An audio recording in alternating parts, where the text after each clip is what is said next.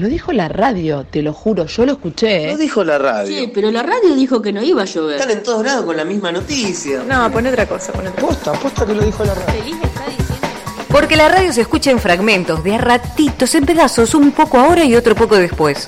Esto que hacemos son pedazos de radio, que así juntitos y amontonados hacen un gran pedazo de radio. Si querés, quédate y escuchalo de a ratos o de corrido. Las opiniones, las noticias, la música, las bromas.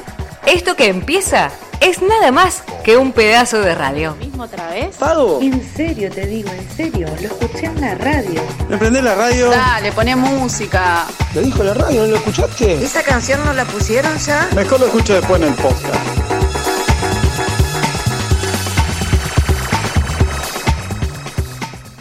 Hola, hola, buen mediodía, bienvenidos a este pedazo de radio en Radio Cultura. Los saludo rápidamente Daniel Mangona, al señor Nicolás Rojo en el estudio también, porque ya tenemos a nuestro primer entrevistado en línea y vamos a meternos en el análisis jurídico de la condena por la causa vialidad y para eso, como sabemos muy poco de temas jurídicos, decidimos llamarlo a Eduardo Barcesat, que bueno, que gentilmente nos atiende, abogado constitucionalista, fue convencional constituyente, vos lo conoces. Eduardo, ¿cómo te va? Buen día. Miguel Espinaco, Daniel Mangona te saludan desde Santa Fe. Buen día, los saludo a ustedes y a la audiencia. Bueno, la, la idea es preguntar un poquito, saber un poquito. eh, el enfoque, bueno, yo sab- está claro que no hay un enfoque jurídico puro, que de alguna manera todo siempre está imbuido por la visión política de quien hace los análisis, pero eh, eh, supongo que hay algunos marcos jurídicos globales eh, alrededor de los cuales uno puede decir si es razonable o no esta condena que eh, presentaron los jueces por el tema vialidad. Bueno, más allá de que falta conocer los fundamentos que recién van a ser dados a mediados de marzo, ya con la parte dispositiva uno puede afirmar sin temor equívoco de que es una sentencia absurda. En el primer tramo, porque rechaza las nulidades propuestas por la defensa técnica, de las cuales la más importante es el hecho de que esta causa, años atrás, ya había sido conocida y fallada con auto de sobreseimiento firme por la justicia federal de la provincia de Santa Cruz, porque inicialmente el juez Ercolini se consideró incompetente por razones territoriales, lo manda a la justicia federal de Santa Cruz, esta acepta la competencia y tras cumplir con diversas medidas probatorias, dispone inexistencia de delito y el consecuente sobreseimiento. Bueno, este, después de eso, este, interviene la Cámara de Casación, cuando no, de Comodoro Pi, para con un ardid reabrir la causa, volvérsela a adjudicar a Ercolini, bueno, y se tramita con todas las deficiencias que hemos conocido hasta acá. Pero pasemos a la parte donde condena, en base a qué figura. Y bueno, desestima el tribunal la figura de la asociación ilícita calificada, no por bondadoso, sino porque evidentemente si empleaba esa figura, todos los actos jurídicos realizados durante el gobierno de Cristina Fernández en sus dos periodos serían nulos de nulidad absoluta por imperio de la ley, porque un acto ilícito significa la nulidad absoluta e insanable de los mismos. Entre esos actos, los propios nombramientos de los jueces y de los fiscales que sostuvieron la acusación. Pero entonces viene el absurdo, el absurdo mayor, y es que aplican la figura de la administración fraudulenta respecto de la única autoridad que no tiene intervención en la materia de control de la obra pública, porque es parte de la tarea de la administración, y de acuerdo a la reforma del año 94, que parece que no leyeron la nueva constitución los magistrados, esa responsabilidad es exclusiva de los jefes de gabinete de ministros que hayan operado o, o actuado durante los dos periodos presidenciales. Sabemos que uno de ellos fue citado a prestar declaración testimonial, pero de allí no se siguió ningún reproche penal, etcétera. Entonces, quienes sí tenían la autoridad para disponer de las partidas, este, no han sido convocados ni oídos en el expediente. Y quien no tiene ninguna autoridad para disponer de las partidas presupuestarias, que es la presidenta de la Nación, ella sí procesada y condenada con esta pena monstruosa como absurda, no tanto por la cuantía de la privación de libertad, que no es lo que le interesa al establishment, lo que le interesa es la inhabilitación a perpetuidad a ocupar cargo o función pública para sacarla del circuito político electoral y configurar así un golpe de Estado preventivo, que es lo que venía buscando el establishment y esta compleja y putrida madeja que es el lawfare o guerra judicial y cuyo ariete es precisamente la pata podrida del poder judicial de la nación. Eduardo, eh, la, sostenibilidad, digamos, durante el año que viene, porque bueno, el año que viene la, la, condena todavía no está firme, tiene que pasar por casación, tiene que pasar por la Corte Suprema. Eh, a, a, mí me daba la impresión, a ver si me equivoco o no, que el problema de que eh, la asociación, la figura de asociación ilícita haya caído, hace más difícil probar la administración fraudulenta. Digo porque... Hace eh, imposible. Claro, porque la asociación ilícita, a ver, a ver, si estoy bien ubicado, la asociación ilícita permite que todos los que están configurando la banda tienen, son culpables de lo que pasó, pero si no hay asociación ilícita, hay que probar que el culpable sabía que se estaba haciendo algo mal, si en, en la medida que, que se tenía el dominio del hecho, que tenía el dominio del hecho, claro. cosa que precisamente es inviable dada el texto claro, categórico, de la reforma constitucional del año 94. Uh -huh. Por eso es que tan fervorosamente decimos es una sentencia no arbitraria, absurda, absurda. Absurdo. Eh, Eduardo, eh, una última pregunta. Alrededor de, digo porque uno está acostumbrado por ahí a ver en los medios hegemónicos abogados que opinan cosas distintas a las que vos estás diciendo.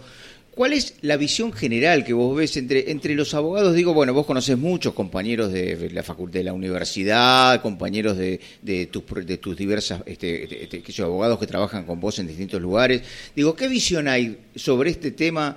Eh, ¿Se lo ve como una cosa ridícula y completamente política o hay divergencias, digamos, esto de media biblioteca para cada lado? No, no, no, no. Lo que me parece a mí una opinión jurídica calificada estamos todos contestes en que es una sentencia absurda, producto de este lawfare o guerra judicial, y que de ninguna manera tiene sostenibilidad en lo que es la racionalidad del discurso jurídico y de las prácticas jurisdiccionales. Ahora, si hay alquilones que se prestan por razones de intereses políticos o económicos personales a decir disparates, bueno, eso ya no nos podemos hacer cargo de ello. ¿no? Obvio, obvio. Te agradecemos muchísimo, Eduardo, este contacto con Pedazo de Radio. Eh, que te agradecemos que hayas hecho tiempo porque bueno estabas ahí bastante apurado, pero bueno, logramos ubicar la entrevista bien al principio del programa. Te agradecemos mucho, Eduardo, bueno, un abrazo grande. Hasta pronto. Buen año. Eduardo Barcesat, abogado constitucionalista, fue convencional nacional constituyente en el 94, profesor universitario en varias universidades, bueno, una persona de consulta ¿eh? Eh, en lo que a cuestiones legales se refiere, bueno, planteando su opinión, ¿eh? este es un, un absurdo, dijo, completamente absurdo, sobre la causa vialidad y sobre la condena, todavía en suspenso, que pesa sobre la vicepresidenta de la Nación. Eh, vamos a la música y después te cuento todo lo que va a haber en este programa. Honey, you are a rock upon which I stand, and I come here to talk. I hope you understand the green eyes, yeah, the spotlight shines upon you.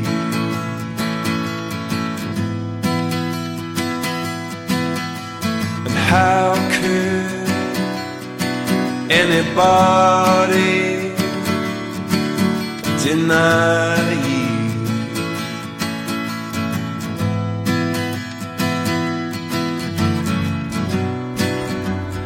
Came here with a load, and it feels so much lighter now I met you. And honey, you should know that I could never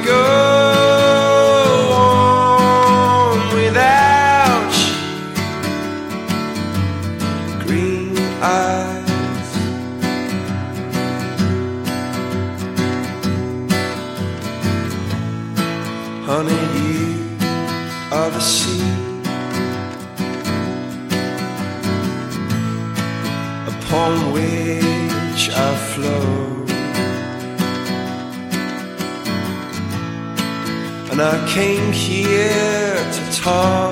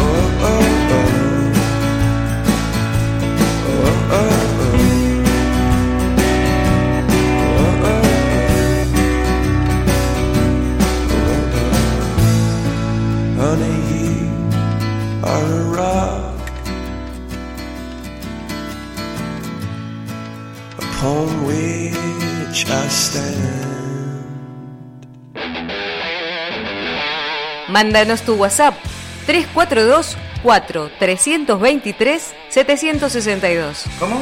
4 323 762.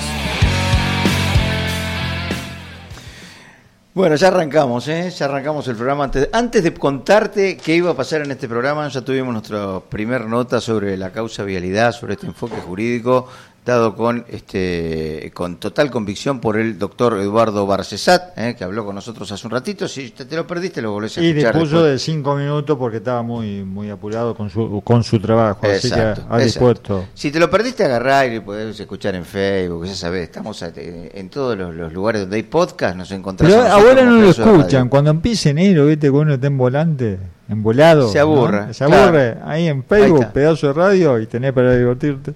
Perfecto, buenísimo. Bueno, aparte de esto que ya tuvimos en este programa, vamos a tener, obviamente, porque estamos en el medio y no podemos evitar el tema, apostillas del Mundial, que van a incluir algunos comentarios este, seguramente sobre Messi, que serán Insultos hacen también, todos. insultos también. Insultos también, Ah. le vamos a decir bobo a un par que andan por ahí. Y vamos- pero también te vamos a contar otras cosas del Mundial. Vamos a hablar de Francia y Marruecos que juegan hoy, pero no solamente de que juegan hoy, sino del partido de locos que se juega en Francia, eh, donde está lleno de marroquíes. Después te vamos a contar bien cómo viene la mano allá.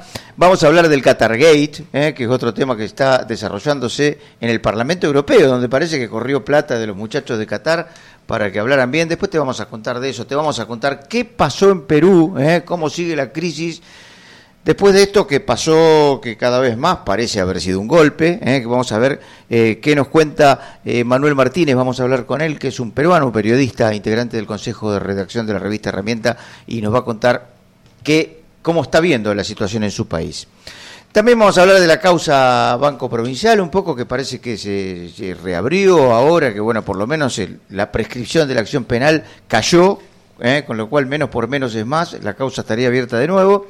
Vamos a hablar de el enojo, el justo enojo de la gente de la Comisión Interna del diario Clarín, eh, que está enojada por esto de que Clarín le pague el viaje a los jueces, eh, ya no solo por el enfoque que le da qué sé el común de la gente en la calle, que dice, eh, qué jodido estos tipos, ¿no? Este sobornar a los jueces, sino porque dice, eh, loco, tienen plata para pagarle el viaje a luego contigo a los jueces y no tienen guita para dar un aumento a nosotros, que estamos de paro hace un montón de tiempo. Vamos a hablar también, hablando de sueldos y de, y de cuestiones salariales, vamos a hablar de la paritaria santafesina, que ya tuvo una propuesta. Eh, Creo que es suficiente para este último programa, ¿no es cierto? Y yo tengo otra nota ya la acerca de la una. No, mentira. mentira, mentira. Tengo un reportaje. Tengo un reportaje. Algún, algún catarí le podríamos hacer un reportaje que no se entienda nada. Diría mi Dejamos- vieja con número redondo 1301, mirá. 1302 cortamos. Bueno, le mandamos un saludito eh, a los anunciantes de este programa. Ahora vas a escuchar sus publicidades, ¿Lo Tres?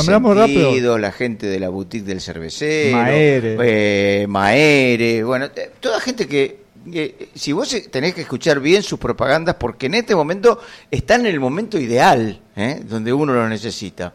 Eh, te crece el pasto, necesitas bordeadoras, necesitas herramientas. Te eh, tenés crece el vacaciones y pasto. decís voy a aprovechar a arreglar el inodoro que hace cuánto que está roto, necesitas herramientas. Escucha, te crece el pasto. Si vos no tenés ganas de cortar el pasto, seguramente vos le decís a tu mujer, está cerrado. No, yo te mando en gana porque Maede está abierto de 8 a 14. Toma. No hay excusa. Toma, toma. Y, y después, hablando de toma, eh, la boutique del cervecero es para tomar Sí, cerveza y también. tres sentidos para el vino. Así que tenemos cubierto tu verano. No te muevas de Radio Cultura. Qué linda la primavera. Los amores se renuevan, florecen las plantas, los árboles, crece el pasto. Uy, el pasto, tengo que cortarlo. Vení a Maere y elegí el modelo de cortadora de césped que más te conviene, con la mejor financiación y servicio mecánico postventa. Maere, Pedro Vitori 3575. Hacer cerveza en tu casa es muy fácil. Solo necesitas malta, levadura y lúpulo. Todo eso y mucho más lo conseguís en la boutique del cervecero. Mira nuestras novedades en nuestro Instagram, arroba la boutique del cervecero. Hacenos tu pedido por WhatsApp al 155 40 53 10 o visitanos en Avenida General Paz 7826. Tres Sentidos es una marca desarrollada en Santa Fe para amantes del vino. Puedes encontrar productos boutique, cursos, asesoramiento, catas empresariales y todo respecto a los vinos, bebidas y afines. Encontranos al 342 438 1856 o en redes arroba tresentidos.santafe.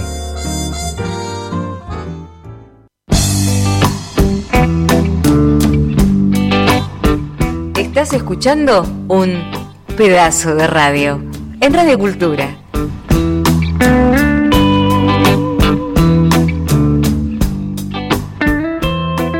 Muchachos, ahora no volvimos a ilusionar. Quiero ganar la tercera. ¿Te volviste a ilusionar, Daniel? Mirá, uno tiene, va pintando los 50 y me decían, y ve, mi vieja era, no, los rivales son jodidos. Ajá. No, el, el argentino no siempre es mejor. Digo, está bien, vieja, 78, 86, después nos la tocamos más. No, ¿cómo que Así no? que ahora- subcampeón en el 2014. Ah, bien. ¿Por qué te se olvida de los subcampeones? Subcampeones, no. ¿Y por qué te se olvidan Y- de los subcampeones? bueno, Salir subcampeón es muy importante. Estoy ilusionado, también. ¿qué quiere que ¿Eh? le diga? Estoy ilusionado. Está ilusionado. Escúcheme, Bueno. eh, me guardé el viernes, 40 grados a la sombra. El equipo ganó, si hubiera perdido. Papá.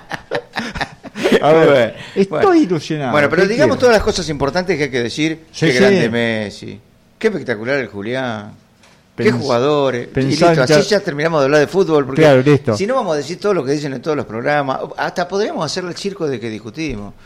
Yo, por ejemplo, le digo, para mí ese Julián Álvarez es un patadura, porque empocó dos goles, entonces Pero está "No, loco, vos, está- loco. Julián, ¿qué? Bueno, listo, Ah, volvamos. Un cuadrazo, un cuadrazo. Volvamos a pedazo de radio y te cuento que hoy juega Francia y Marruecos. ¿eh? Eh, en la cancha van a ser 11 contra 11, en la calle no se sabe.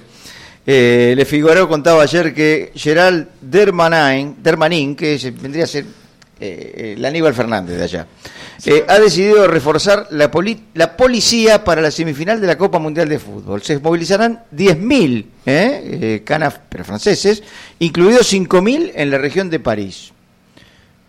Mirá qué loco, ¿no? Más allá de Marruecos, dice un analista, toda la comunidad magrebí, ¿eh? esto incluye Argelia, argelinos, tunecinos y marroquíes, pretende aprovechar este evento para exaltar el orgullo del mundo árabe, explica un analista, y dice que cuanto más avanza la competición, más se difunde el mensaje de una victoria del continente africano sobre un cierto número de antiguos países colonizadores. ¿no? O sea, acá toda la cuestión, la bronca de la colonización, de lo que hicieron los franceses ¿no? en, en África, históricamente, aparece ahí como una especie de reivindicación alrededor del fútbol. ¿no? Y eso preocupa mucho porque obviamente uno espera que pueda haber ¿eh? desórdenes, sea cual sea el resultado entre Francia y Marruecos hoy. Mira, fíjate un dato, se estima que había alrededor de 8.400.000 magrebíes en Francia en 2017. ¿eh? O sea, uno de cada ocho tipos que viven en Francia viene o es nacido, o es hijo, o es descendiente de eh, alguna persona de estos países que fo- conforman el Magreb. ¿no? Te decía Marruecos, Argelia y Túnez. O sea, vos te parás en la cola de un supermercado en un algún suburbio de París, ¿no? Y hay ocho personas, de esas ocho, una, ¿eh?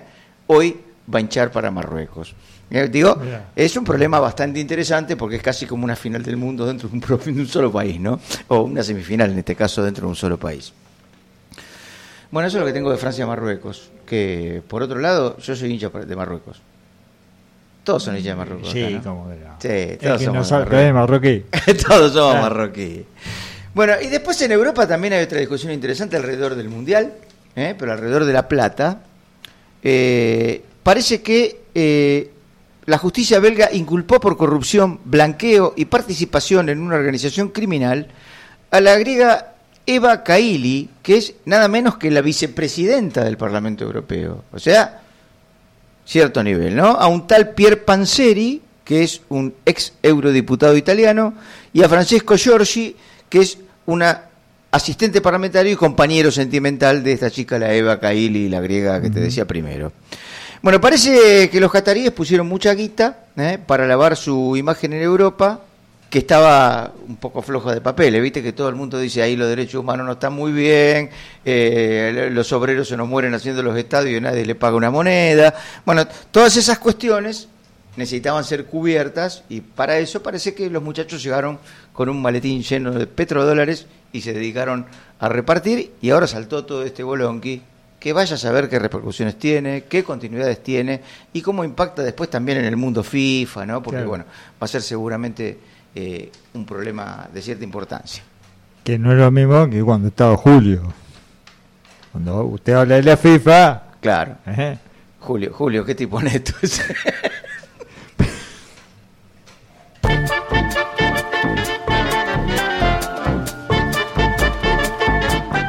para hacer un pedazo de radio. 100 gramos de noticias, un par de cucharadas de opinión, 300 gramos de música. Lo batís y lo pones al horno moderado. Después de una hora, retirar y servir frío. Pedazo de radio. Pégale un mordiscón.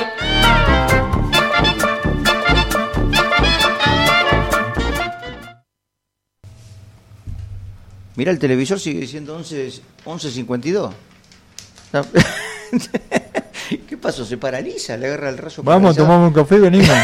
sí, empezamos el programa. Bueno, causa bajo provinci- Banco Provincial. Che, te anticipé que algo íbamos a decir. El Colegio de Jueces Penales de Segunda Instancia de Santa Fe anuló ¿eh? el fallo a través del cual se ordenaba la prescripción de la acción penal contra 11 directivos que se desempeñaron al frente del ex Banco Provincial de Santa Fe entre 1983 y 1990. Bueno, quedó nulo un fallo del 18 de agosto del 2021 porque parece que el juez que había tomado la decisión, que es eh, Pablo Busaniche, eh, eh, resultó que era hijo de un otro, del, viejo Busaniche, obviamente si era Pablo Busaniche, hijo, hijo del viejo Busaniche, que era accionista de la empresa Piedras Blancas. ¿eh? ¿Qué pasaba con la empresa Piedras Blancas? Parece que la empresa Piedras Blancas era una de los deudores del banco, eh, uno de los deudores incobrables. Entonces dijeron, no, este Busaniche realmente no tiene eh, capacidad para tomar esta decisión. Entonces el Colegio de Jueces Penales de Segunda Instancia decidió dejar sin efecto la prescripción, por lo que suponemos que la causa va a seguir. Una causa eh, que no involucra a Perotti seguramente, porque no sé si habrá algo sobre Perotti en la Comisión Nogueras de 1997, eh, pero Perotti, que todavía era muy chiquito, recién en 1995 fue ministro de Agricultura. Lo nombro, digo, porque es importante recordar que el actual gobernador, porque ahora todos hacen los progresistas, ¿viste? Todos dicen, "Ah, el Estado, sí, la distribución del ingreso, todos hacen los progresistas. Ahora, el señor Perotti fue funcionario del gobierno de Reutemann y, del y de los gobiernos de Reutemann y de Obey, y él estaba a favor de la privatización del Banco Provincial. Digo, eh, vale la pena acordarse, porque si no, todo el mundo se olvida, ¿eh? pero eh, diría Alejandra, en, Argentina nadie resiste un archivo. Escuchalo a Omar Perotti, el 10 de abril de 1996, entrevistado por Guillermo Tepper. Pasando. Sin duda que hubo eh, eh, entidades y entidades con posiciones definidas con respecto eh, al banco. Hay otras eh, con una posición totalmente eh, distinta. Eh, creo que esto es parte eh, de las distintas realidades o los distintos análisis que se están dando. Creo que aquí lo que debemos de estar planteándonos es que usted está convencido de la privatización del banco. yo estoy convencido que es necesaria. Eh, Está convencido de la privatización del banco. Yo estoy convencido que es necesaria. Está convencido de la privatización del banco. Yo estoy convencido que es necesaria. Yo estoy convencido que es necesaria, dijo Perotti. ¿Eh? Digo, digo para los que no se acuerdan, para los desmemoriados, inclusive muchos que no habían nacido en ese momento, ¿no? Porque el señor Perotti es un señor de mi edad, así que eh, el señor, este ya hacía trapisondas, digamos, por allá, por en la década del 90, cuando muchos no habían nacido, o eran muy chiquititos, ¿no? Entonces, vale la pena por ahí eh, refrescar la memoria. Digo, una causa del Banco Provincial que yo no digo, digo, eh, eh, fue, terminó entregado a, a- a los hermanos Rom, que eran, este, estaban implicados en el narcotráfico, digo, el menemismo hizo todas estas cosas, pero acá también las hizo, ¿eh? digo, porque Reutemann, que quedó a lo sumo como, bueno, el tipo al que nadie le avisaron del tema de la inundación, que tendría que haber ido preso por el tema de la inundación, sin lugar a duda, pero Reutemann no era solamente la inundación de Santa Fe. Reutemann fue el líder político que durante los 90 eh, llevó adelante llevó adelante la política del menemismo, que ahora para muchos progresistas es mala palabra. Perotti fue parte, eh, junto con Obey, fue parte de ese aparato político que llevó adelante todas estas trapisondas, dije, ¿no? Qué linda palabra. Es una palabra- Trapisonda. Es una palabra vieja, pero bueno, es linda, es una linda palabra. Bueno, digo, es el gobernador. Después vamos a hablar de un poco más de Perotti cuando hablemos de las paritarias, pero mm, vos tenés algo para contarnos de la Comisión Interna de Clarín. Comisión Interna de Clarín, Sí. dijimos, lo, di- dijimos lo de Cristina C, porque eh, lo traigo a colación sobre el, el último programa de, de Pedazo de Radio, este, sobre el lago escondido. ¿Y qué pasa? Claro, googleando miro, Comisión Interna de Clarín, problemas. Claro, ¿qué dice la Comisión Interna de Clarín? Los empleados que pertenecen a esa comisión se diferencian del directorio. ¿En qué sentido? Nosotros no somos el directorio y no estamos en eh, estamos en total desacuerdo a lo que hizo el directorio de destinar fondos para una reunión en un lago escondido. O sea, a ver, trabajan para no traba- trabajan para el diario de alguna manera, pero no Obvio. son parte del directorio. No toman las decisiones. Entonces, la decisión que tomó el, de- el grupo Clarín de hacer una no sé cuánto, una, una, una reunión grande en Lago Escondido, ellos están en total Agarre de- unos amigos, un asadito. Claro, ese asadito, claro. los empleados están en total desacuerdo.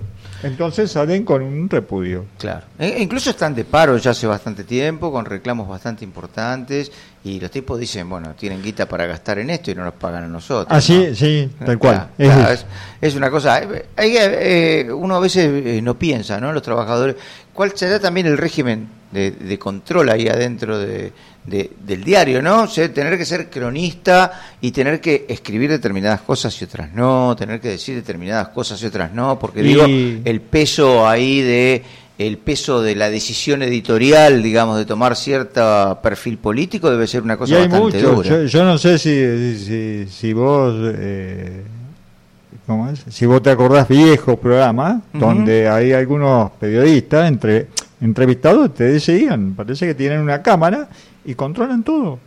¿Qué hace cada empleado? Claro, seguro. Si toman café, como, como si vos no tuvieras un- un- el derecho a tomar, no obligación, el derecho en seis o siete horas de tomarte un cafecito. Eh, es bastante, bastante complicado. Bueno, ellos están en total desacuerdo y marcan la diferencia entre lo que es GEA y lo que es el grupo Clarín. Sí, yo me acuerdo, yo me acuerdo, por ejemplo, de Clarín, una cosa que fue así, porque vos decís, a veces vos venís de la calle, vos sos un tipo que tenés informante, vos imaginate que sos un periodista del, del diario Clarín, sos un tipo que tiene mundo, que tiene, va a tomar un café con uno, con un político, con otro, se entera de cosas, y hay cosas que puede decir y cosas que no. Y me acuerdo el hecho más paradigmático fue eh, las fotos cuando el asesinato de Costequi Santillán en el 2001, que la tuvieron que, que la publicaron el día siguiente recién, porque ese día no las quisieron publicar, no las quisieron publicar. eh, eh, Vos te acordás que había algunos fotógrafos que tomaron en la estación de Avellaneda el asesinato, de, de- inclusive el, segundo que asesinaron, que fue bastante a sangre fría, fue terrible, fue una cosa terrible. Todas esas fotos estaban disponibles y hasta que no las ventiló Página 12, Clarín se las guardó, ¿no? Y realmente debe ser muy duro ser el fotógrafo y decir, mirá lo que tengo, mirá estos hijos de puta, lo mataron a sangre fría, mirá tengo la foto, y que venga el jefe y te dice, vaya, vaya, Mangona, eh, déjela nomás, ya vamos a ver qué hacemos. Bueno, eh, lo que relataba a veces es a la inversa. Suben, suben lo de la tapa y en 30 segundos la bajan, rápido. Me he encontrado con gente que dice, ¿viste el título? ¿Qué? Cinco segundos, sí, la bajan y ponen otro. Ponen otro. Sí, sí, no, debe ser, debe ser muy, muy duro laburar en, Clarín. Bueno, pero nosotros estamos acá en Radio Cultura haciendo el último programa de Pedazo de Radio. Nos vamos al corte y cuando volvemos eh, te vamos a contar más cosas porque nos quedó lo de la paritaria, vamos a hablar en extenso sobre el tema de qué está pasando en Perú, bueno, un montón de cosas más acá en Pedazo de Radio. Quiero fútbol. Cuando hagas una compra, paga como quieras, pero paga lo que es justo, porque ahora contás con precios justos. El compromiso que tomamos con supermercados y distribuidores de todo el país para que más de 2.000 productos mantengan su precio por cuatro meses y la previsibilidad de que otros 30.000 no superen el 4% de aumento mensual. Además, podés avisar de faltantes o irregularidades para que nadie tenga que pagar de más. Conoce más en argentina.gov.ar barra precios justos. Bajate la app, escanea y conoce los precios justos. Primero la gente. Ministerio de Economía. Argentina Presidencia. Trabajamos todos los días para sostener la universidad pública y gratuita. Defendiendo nuestros derechos y construyendo fuerza colectiva para defenderlos. ADUL, el gremio de la docencia universitaria y preuniversitaria de la Universidad del Litoral. La pasión por la celeste y blanca llega a pico truncado. Las cábalas llegan a Con la televisión digital abierta, el Mundial llega a toda la Argentina. Porque no importa dónde estés, vas a poder disfrutar de los partidos de nuestra selección gratis y con mejor calidad. Busca canales y cobertura en tda.gov.ar. Con la TDA, la televisión nos llega a todas y todos. Primero la gente. Argentina Presidencia. Y finalmente llegó el gran día. La selección argentina debuta en Qatar 2022. Pongámonos de pie para cantar. Con la televisión digital abierta, el mundial llega a toda la Argentina. Porque no importa dónde estés, vas a poder disfrutar de los partidos de nuestra selección gratis y con mejor calidad. Busca canales y cobertura en tda.gov.ar. Con la TDA, la televisión nos llega a todas y todos. Primero la gente. Argentina Presidencia. Qué linda la primavera. Los amores se renuevan, florecen las plantas, los árboles, crece el pasto. Uy, el pasto, tengo que cortarlo. Vení a Maere y elegí el modelo de cortadora de césped que más te conviene, con la mejor financiación y servicio mecánico postventa. Maere, Pedro Vitori 3575. Hacer cerveza en tu casa es muy fácil. Solo necesitas malta, levadura y lúpulo. Todo eso y mucho más lo conseguís en la boutique del cervecero. Mira nuestras novedades en nuestro Instagram, arroba la boutique del cervecero. Hacenos tu pedido por WhatsApp al 155 40 53 10 o visitanos en Avenida General Paz 7826. Tres Sentidos es una marca desarrollada en Santa Fe para amantes del vino. Puedes encontrar productos boutique, cursos, asesoramiento, catas empresariales y todo respecto a los vinos, bebidas y afines. Encontranos al 342 438 1856 o en redes arroba tresentidos.santafe. ¡Qué pedazo de radio!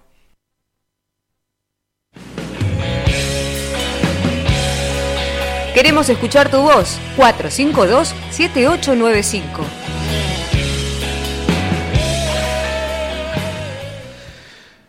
Bueno, queremos escuchar tu voz, ¿eh? porque es el último programa de Pedazo de Radio de este año 2022. Y bueno, y te contábamos que uno de los temas que nos interesaba tratar eh, en el día de hoy era qué pasó en Perú, qué está pasando en Perú realmente, porque ya se hablaba de siete muertos hace un rato, eh, sigue habiendo manifestaciones en varias regiones. Eh, bueno, y, nos interesa saber cómo sigue esta crisis y entender bien qué es lo que está pasando allá, porque uno por ahí no está al día eh, de cómo funciona la política en el hermano país. Y bueno, para eso lo llamamos a Manuel Martínez, que es periodista, integrante del Consejo de Redacción de la revista Herramienta, militante del Frente Patria Grande. Y bueno, y aparte de todo eso, es un peruano que hace mucho que vive en la Argentina y que aunque hace mucho que vive en la Argentina, sigue muy de cerca la realidad de Perú. Manuel, ¿cómo te va? Buen día, buen mediodía. Miguel Espinaco de El Mangona te saluda desde Pedazos de Radio. Buen día, ¿cómo están ustedes? Un gusto. Muy bien, gracias Manuel, un gusto también y, y por supuesto el agradecimiento por atendernos en este mediodía Por de favor. miércoles. Bueno, contanos un poquito, ¿cómo empezó todo esto? Digo, porque uno tiene la idea del presidente elegido el año pasado, eh, Pedro Castillo, un personaje nuevo que, bueno, subió en una situación bastante crítica, con menos votos de los que por ahí recomienda el, el- el buen constitucionalismo para que funcionen los, los regímenes. Eh, que tuvo un, un año bastante complicado y que termina, bueno, en esta en esta especie de golpe donde todos se, se, eh, se, este, condenan o se critican haber cometido un golpe.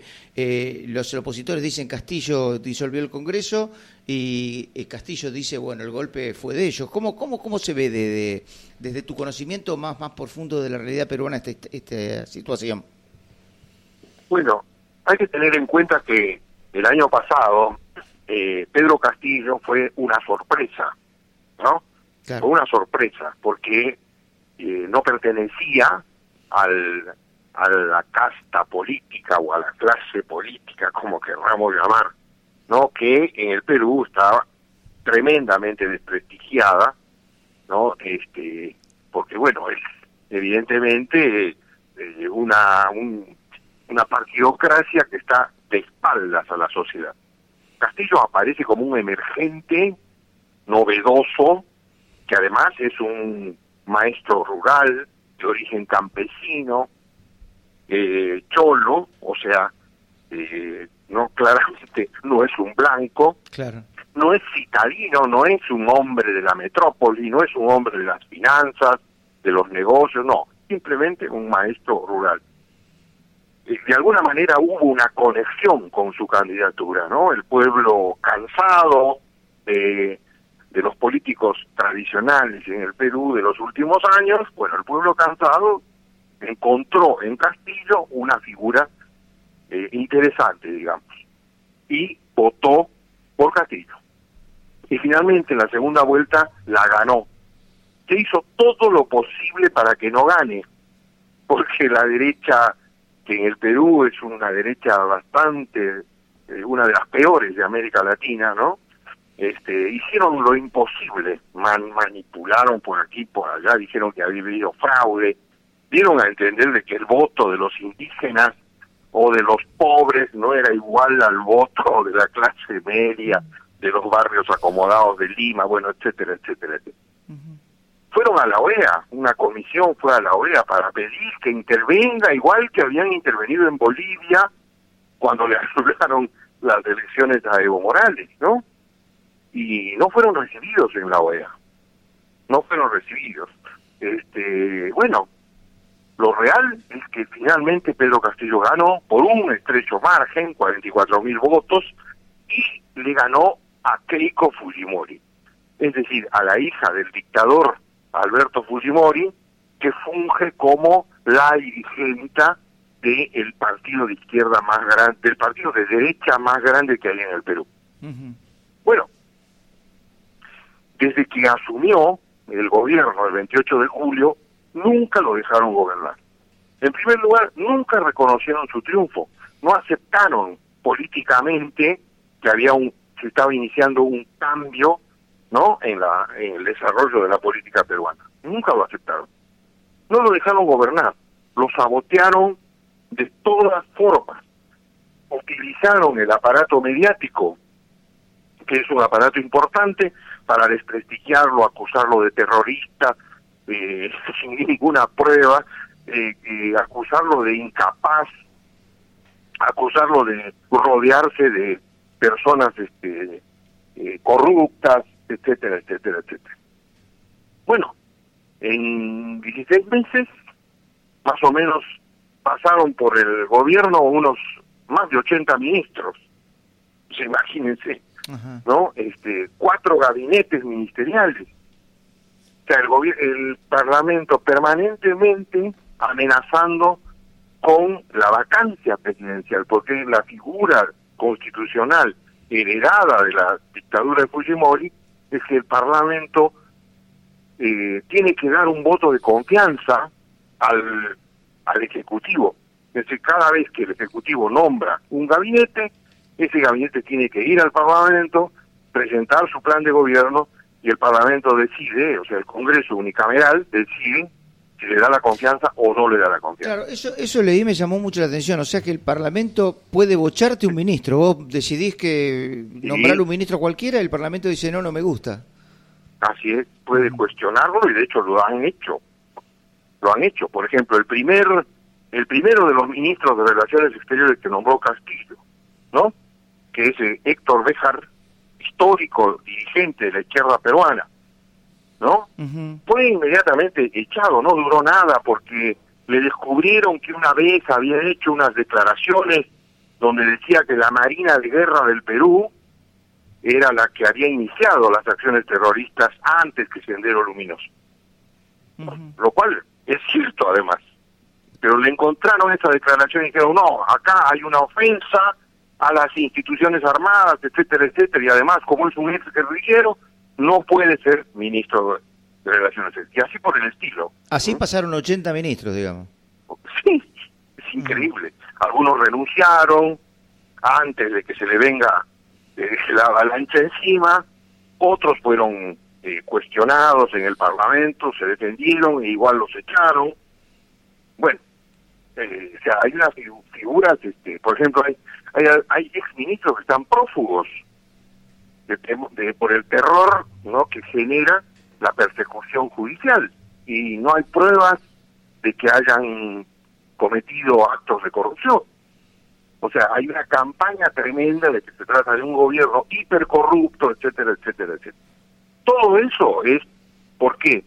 Porque es un gobierno que se identificó con la izquierda, en primer lugar, en segundo lugar, por su origen étnico, cultural, de clase, no sé, es una cuestión que hay que entenderla en esos términos, porque no existe, eh, eh, digamos, una eh, comprensión política en términos tradicionales u occidentales, menos que menos. ¿no? Entonces hay una, sí.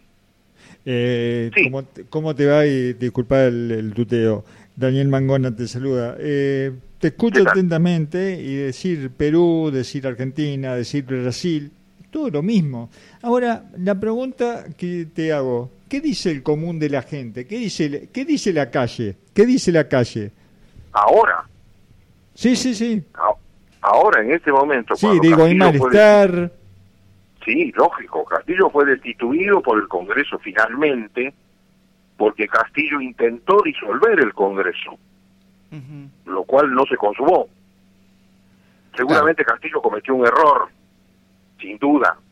Calculó mal, la, fuerza que tenía, digamos, de alguna manera, ¿no? Da esa impresión. Claro, fue una jugada extrema.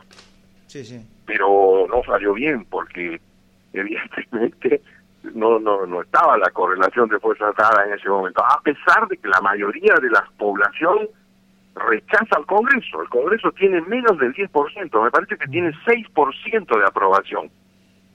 Increíble. Y el gobierno de Castillo tenía 30% de aprobación, por ejemplo.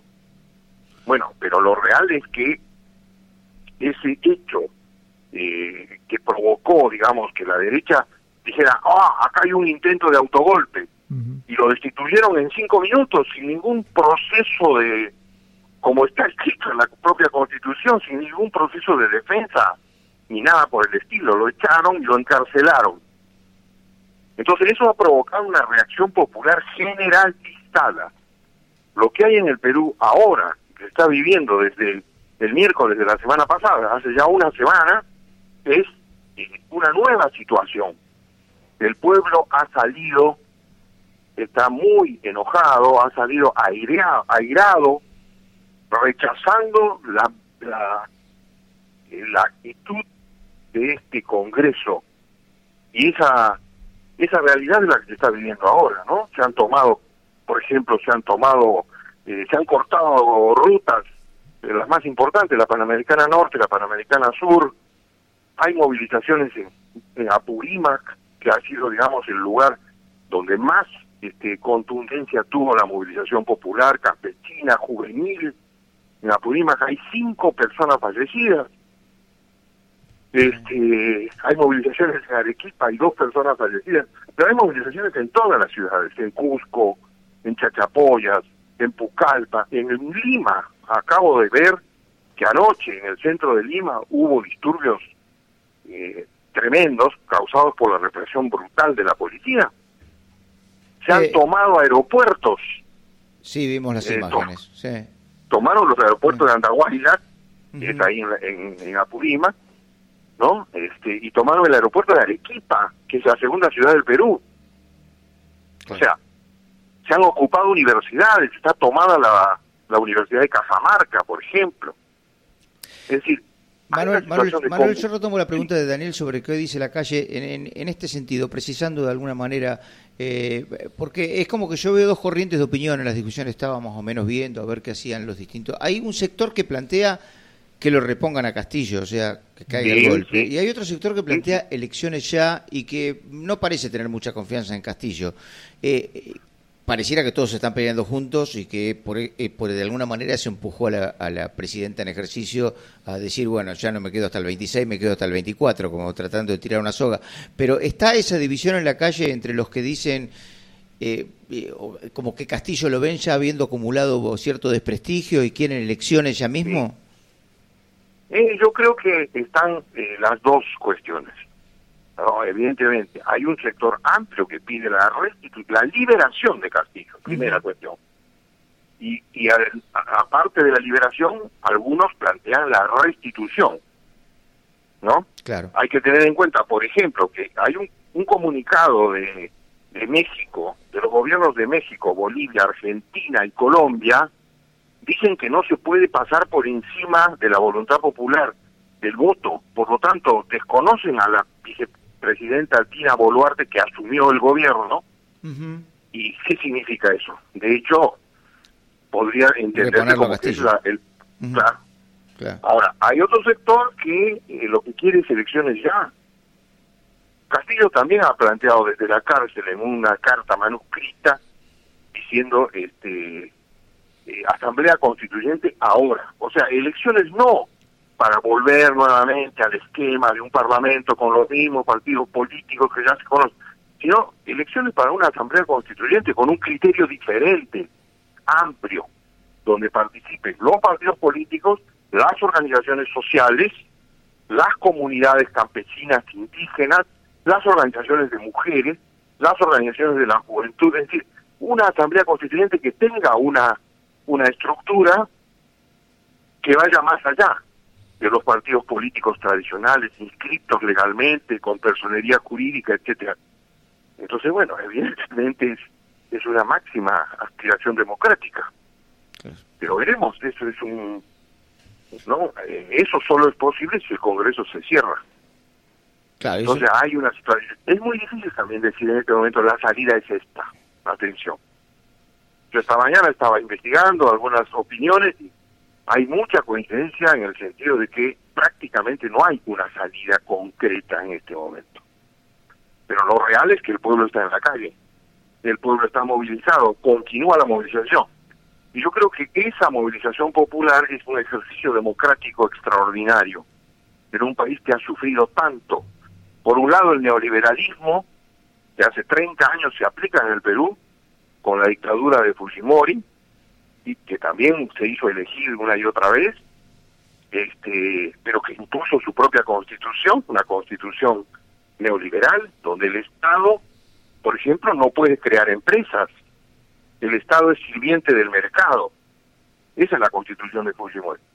El país ha sufrido muchísimo, 30 años de neoliberalismo y además, y además hay que decirlo con toda claridad, 20 años de guerra interna. O sea, el terrorismo de Sendero Luminoso, que hoy no está presente, no existe más, también ha destruido el tejido social. Entonces esa combinación entre neoliberalismo y terrorismo ha llevado a la destrucción del tejido social. Y aparentemente, por lo que se ve en esta coyuntura, empieza a haber un renacimiento del movimiento popular, genuino, verdadero, del hombre de a pie, el campesino que está labrando la tierra en la agricultura familiar, ¿no? La imagen de esta mujer eh, andahuaylina enfrentando un helicóptero de la policía con una guaraca, que es la, la onda que usaban los pueblos chancas. Esa imagen es increíble, ¿no? Es, es la, la demostración de que, bueno, estamos viviendo una realidad nueva, nueva. Bueno, una nueva o sea- realidad que se cocina en la calle y que esperemos que, que- que sea beneficiosa para Perú, ¿no? Porque bueno, lo que pase, lo que sí, lo que venga bien en Perú va a venir bien seguramente también en el resto de los países de América que, como dice Daniel, duda. están todos bastante ligados por sus historias, ¿no? Y por sus Sí, presentes. así es. Te agradecemos mucho, Manuel, este contacto con Pedazo de Radio. ¿eh? La verdad que Gracias nos has aclarado bastante la situación, porque por ahí de acá eh, se ve obviamente muy distorsionada, inclusive a veces distorsionada a propósito, ¿no? Por los medios eh, de- que, que- que cuentan lo que quieren contar. Un abrazo grande. Abrazo para ustedes, muchas gracias, ¿eh? Manuel Martínez, periodista, integrante del Consejo de Redacción de la revista Herramienta, militante del Frente Patria Grande, un peruano que vive acá en la Argentina hace un tiempo, pero que, bueno, como vos ves, maneja mucho qué es lo que está pasando allá en Perú y obviamente siente mucho lo que está pasando allá en Perú. Y bueno, nos contaba esto, nos aclaraba un poco eh, la situación que desde acá se ve tan distorsionada. Mándanos un WhatsApp 342 4 323 762.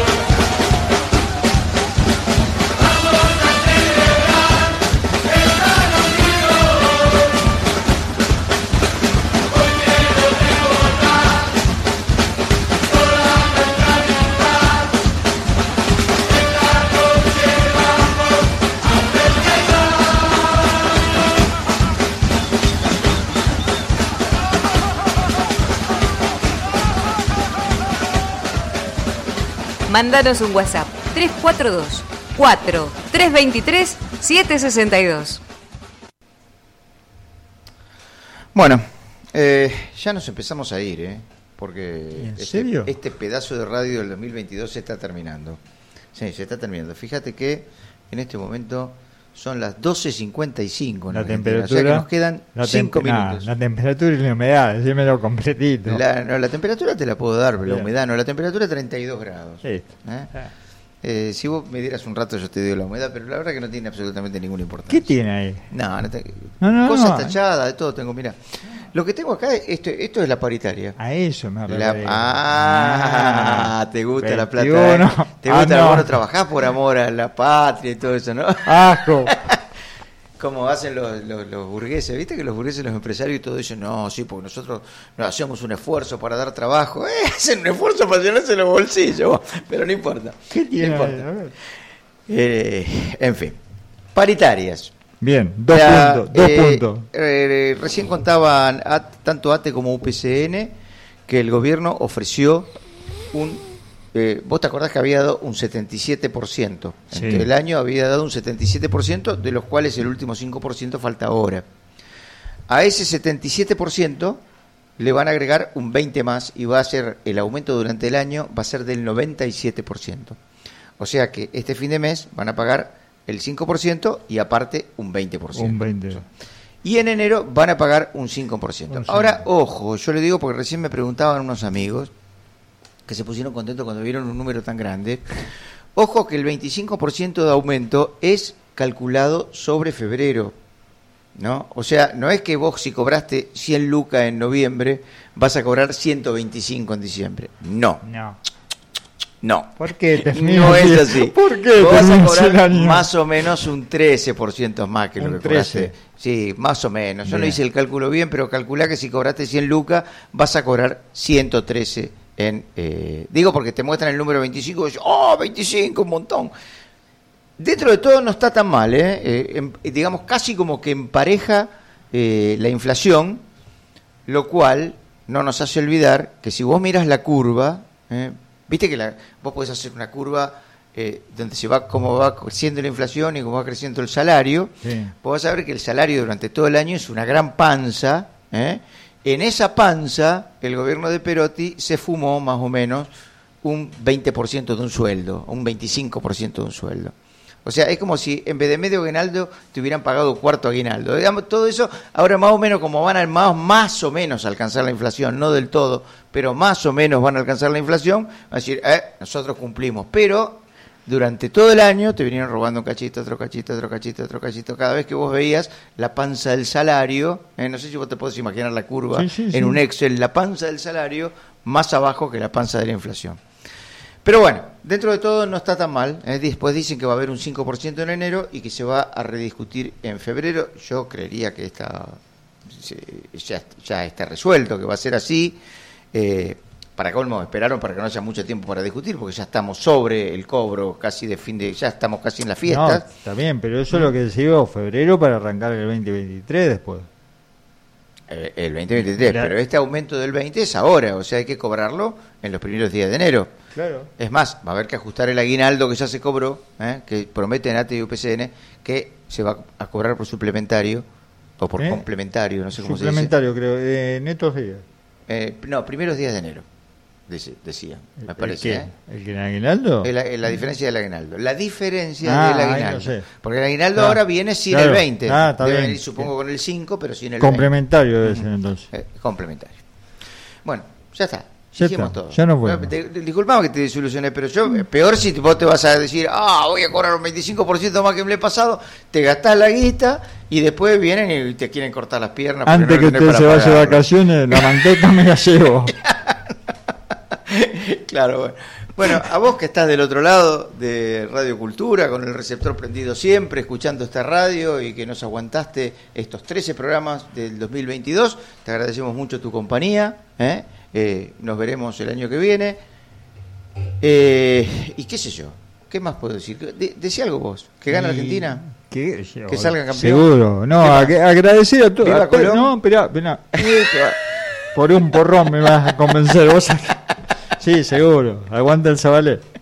Lo dije acá, está grabado. Me van a cagar a trompada. Mira, escuchá. Escuchá. escuchá eh, hay que agradecer- Javier te va a mandar Ay, algo seguro, sí. Sí, me, me debe un café. Eh, hay que agradecer a todos los que pasaron en, en forma de off, dejando su, la consigna. Ajá, sí, sí, sí, Los todos los que nos llamaron con lo- el- el- el- los consejos en 15 segundos. Seguro. Bueno, por supuesto a nuestros locutores estrellas, Gabriel Sí. Quebrida, Elena Alvarado, eh, que aportaron sus voces para que Se el da un programa buen pago con un buen asado, nada más. Efectivo no hay. Asado a Gabriela ¿Tampoco? no. Y bueno, pero el otro te. A Gabriela le hacemos unos Pero el otro sí, el otro. El otro te morfa todo. ¿Pero sabés pero qué? el otro- Te ese, te, morfa el aguinaldo. Ese te morfa el aguinaldo. Bueno, nos vemos, che, gracias por estar. ¿eh? Esto fue Pedazo de Radio Edición 2022. Hola, ¿cómo les va a los oyentes de Pedazo de Radio? Si son estudiantes, eh, esta es época de finales y les quería recordar que siempre está moralmente bien patear un final.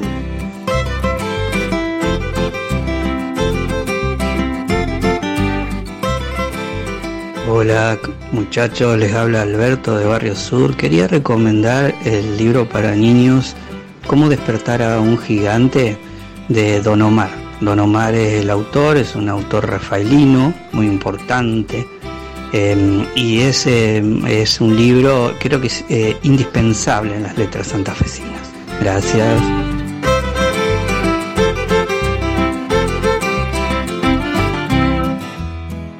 Buen día. Les doy un consejito para este calor. Si querés tomar una cerveza bien helada, envolvé la lata en una servilleta de papel húmeda y la metés al freezer y al toque se enfría. Qué pedazo de radio.